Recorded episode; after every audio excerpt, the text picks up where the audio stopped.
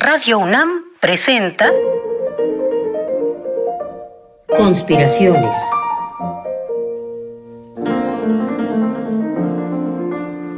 Bitácora de un admirador de Balzac. Por Otto Cázares.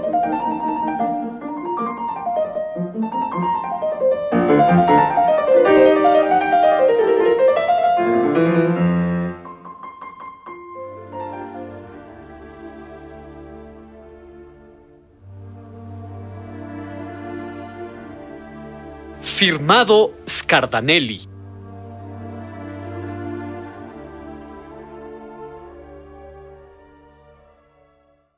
¿Qué tal, conspiradores? Pensaba en ustedes. Estas conspiraciones van cayendo una a una como hojas secas. Vamos llenando el suelo con ellas. Luego llega un viento y el viento pone a girar nuestras conspiraciones secas y las convierte en música. Me gustan las noches de octubre. Me gusta sentir el frío en las mejillas de las noches de octubre con su primicia de invierno. He salido a caminar esta noche con un cielo tupido de nubes cargadas de lluvia. Quiero caminar como el poeta Frederick Holderlin, que caminaba enormes distancias. Caminaba, por ejemplo, jornadas enteras para ir de una ciudad a otra. De la ciudad universitaria de Jena, caminaba a Weimar, la ciudad de Goethe y de Schiller. De la ciudad de Weimar, caminaba a la ciudad de Nürtingen para visitar a su madre y de paso pedirle algo de dinero, cosa que no dejaba de herirle enormemente a los 32 años de edad. De la ciudad de Nürtingen, caminaba cualquier otro paradero al que le llevara su inquietud. Hay una leyenda en la biografía de Friedrich Holderlin que cuenta que a su paso por Francia, Holderlin durmió en la cima de un volcán, todo nevado. De modo que hay que imaginar al poeta como en esas pinturas románticas de Caspar David Friedrich, en las que un caminante solitario, al que siempre vemos de espaldas, de repente se le ofrecen vastísimos paisajes que parecen colgar de un atardecer. Al caminante, parecen decirnos estas pinturas, siempre se le tiene de parada una recompensa, una vista maravillosa. Holderlin caminaba, ya entre espesos bosques, ya por la orilla del río Neckar, donde tenía que defenderse, arrojándoles piedras, a los estudiantes que se burlaban de él, o caminaba por la orilla de un cráter volcánico. Holderlin caminaba en descampado, con el cielo cargado de relámpagos, como si quisiera ser el pararrayos de toda Alemania. Caminaba como un noctámbulo fuera de la realidad, escribió Stefan Zweig en esa asombrosa biografía que dedicó a Friedrich Holderlin y que tituló, no sin razón, La lucha contra el demonio. Holderlin, agrega Stefan Zweig, sabe a dónde va, pero desconoce el camino.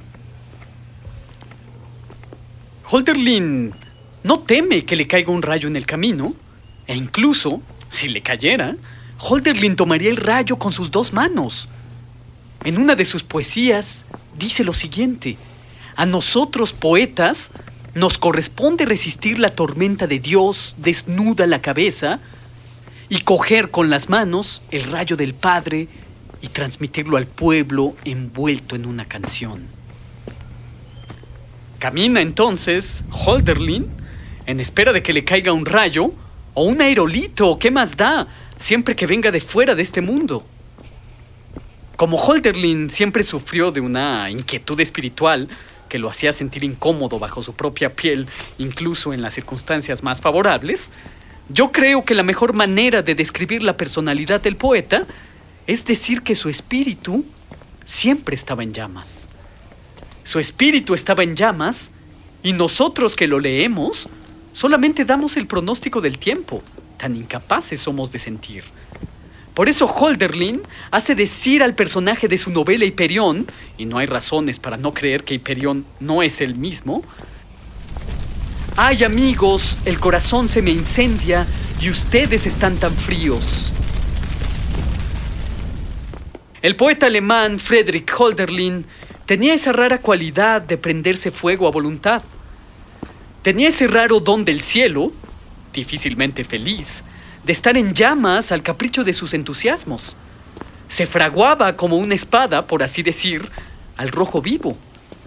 Pero creo que la comparación con la espada es inexacta. Ningún poeta ha ido más desarmado por la vida, a juicio de Stefan Zweig en su biografía. Nadie más inerme ante los embates de la existencia. Me hierve la sangre como una fuente de aguas termales, dice su personaje Hiperión. Sí, todo Holderlin es lenguas de fuego. Y en el catálogo gigantesco de la zoología fantástica, solo la salamandra es capaz de vivir en el fuego como pez en el agua. Holderlin no es ninguna salamandra y eventualmente habrá de consumirse en las llamas de sus entusiasmos. Siempre quiso prenderle fuego a su corazón. Mi sueño, decía, ha de ser como el aceite cuando se le acerca una llama.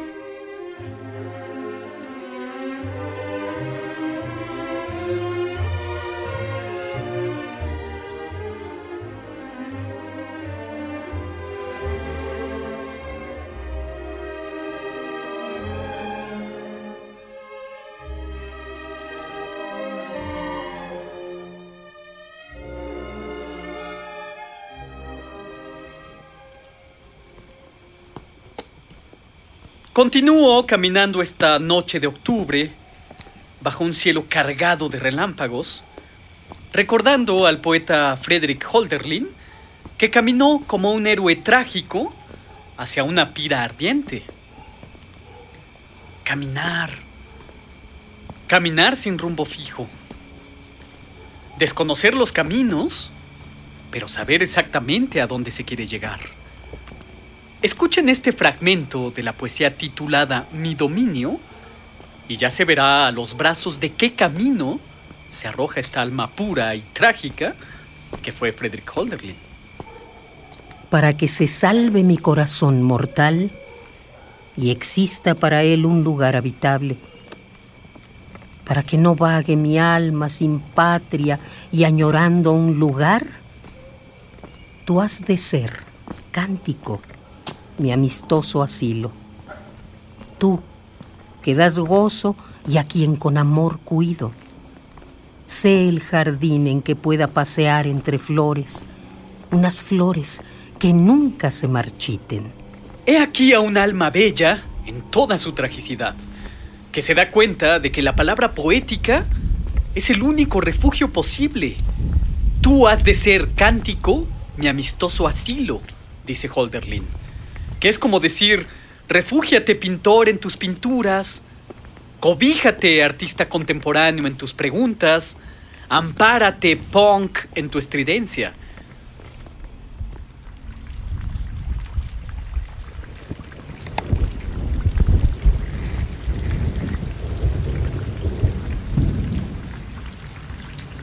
Pero comienza a llover.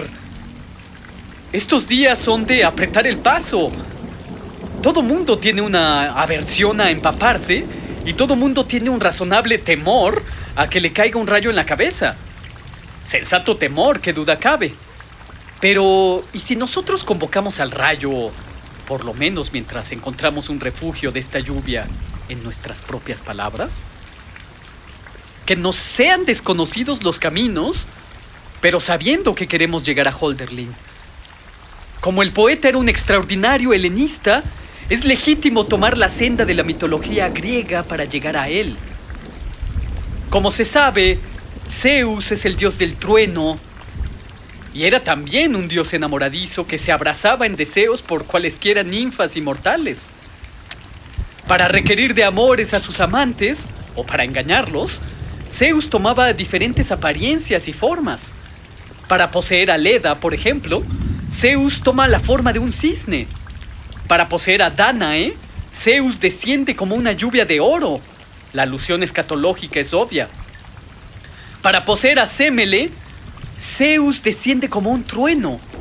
Semele queda preñada al instante, pero su cuerpo mortal se incendia. El niño no acabado de formar es arrancado del seno calcinado de la madre. Zeus lo toma y lo introduce en su muslo. Ahí, el niño termina de formarse. Nace del muslo paterno por segunda vez y por esto se le llama Dionisos, el nacido dos veces.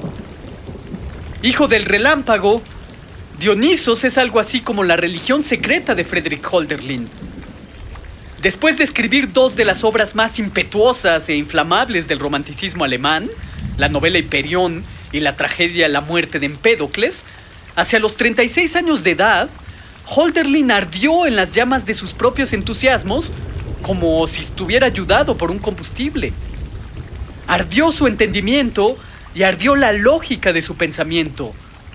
Holderlin se abrazó en el fuego y no era ninguna salamandra para sobrevivir a sus ardores. El cuerpo de Holderlin ardió, pero su cuerpo carbonizado vivió todavía 40 años más. Un carpintero cuida de él y lo instala en una habitación con una ventana que daba al río Neckar y le facilita un piano. Ahí, el poeta calcinado pasa días enteros haciendo acordes monótonos y cantando con voz cavernosa.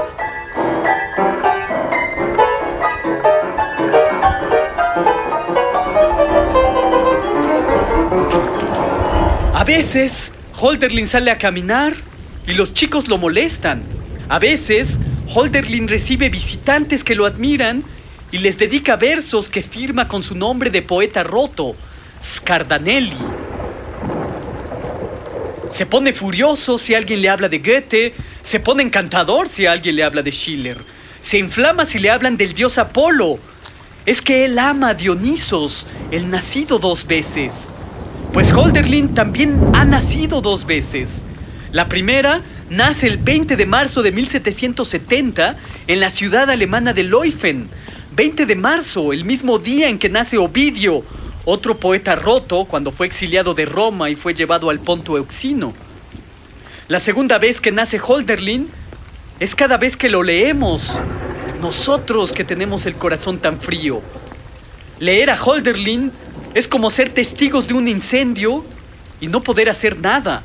Hiperión se inflama, Empédocles se arroja al cráter de un volcán. El poeta queda quemado y roto después de estas escrituras a 1500 grados Celsius. Pero el esplendor poético vuelve como un cometa de lejanos cielos, renace como este cielo que está cayendo y que es todo lluvia, todo movimiento y vida. Me quedaré aquí a esperar a que pase esta lluvia llena de vida y mientras espero me viene a la mente Canto al pie de los Alpes, que seguramente Holderlin escribió mientras descansaba, solo en medio de una de sus largas caminatas por las montañas. Estar así, a solas, con los dioses, ver el curso del río, de la luz y del viento, cómo van transcurriendo las horas y fijar en todo la mirada. No conozco ni quiero felicidad mayor hasta que la marea me arrastre como un sauce y elevado por ella me tenga que alejar dormido entre olas. Y mientras pueda, quiero en libertad oíros y cantaros, oh lenguajes del cielo.